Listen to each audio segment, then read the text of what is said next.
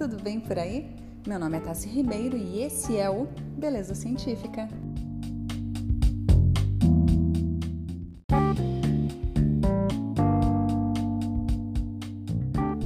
Hoje eu vou falar sobre alguns mitos sobre skincare. E antes de qualquer coisa, eu quero dizer que quando o assunto é skincare, temos que deixar de lado as imposições. Elas não existem, ok?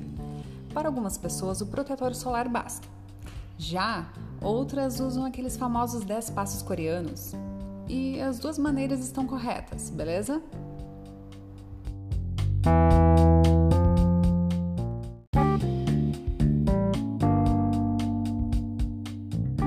Vamos para os mitos então.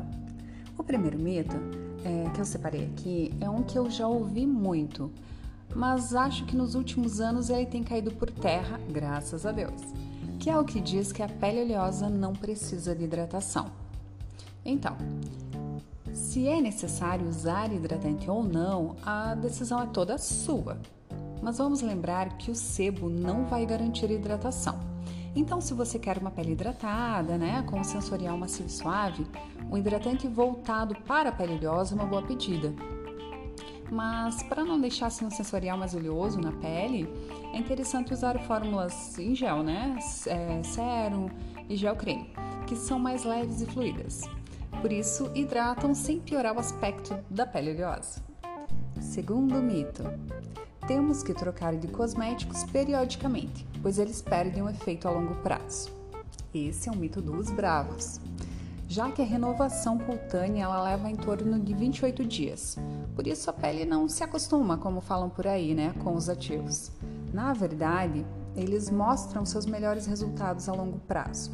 O que pode e geralmente acontece é que a pele ela pode entrar em equilíbrio então aquele cosmético já não vai trazer resultados tão visíveis assim, mas continuará agindo normalmente. Outro mito: a acne vai desaparecer na fase adulta.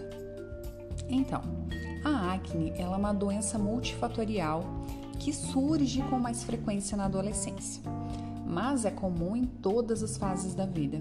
Portanto, quando os sintomas eles forem apresentados, é melhor você procurar um médico dermatologista. E o último, mas não menos importante mito desse episódio é que não se deve usar ácidos no verão. Então, alguns ácidos eles devem ser evitados sim, como o retinóico, por exemplo, porque ele é, possui um alto poder irritativo, né?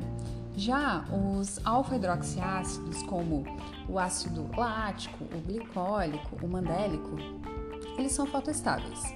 É, podemos ser usados uh, em todas as estações do ano, desde que de maneira correta, né? Apenas na rotina noturna e com a proteção solar redobrada durante o dia. Então, passar o protetor solar direitinho, com FPS alto e lembrar de reaplicar. Já os ácidos tranexâmico ou ascórbico, que é vitamina C, né, é, funcionam bem tanto pela manhã quanto à noite, mesmo durante o verão. Mas sempre lembrar de usar o protetor solar junto, beleza?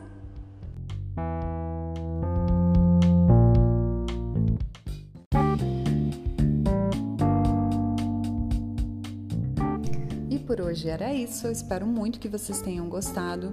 Se quiserem a parte 2 dos mitos, manda DM lá no meu Instagram, que é tassi_carina. Um beijo e até a próxima!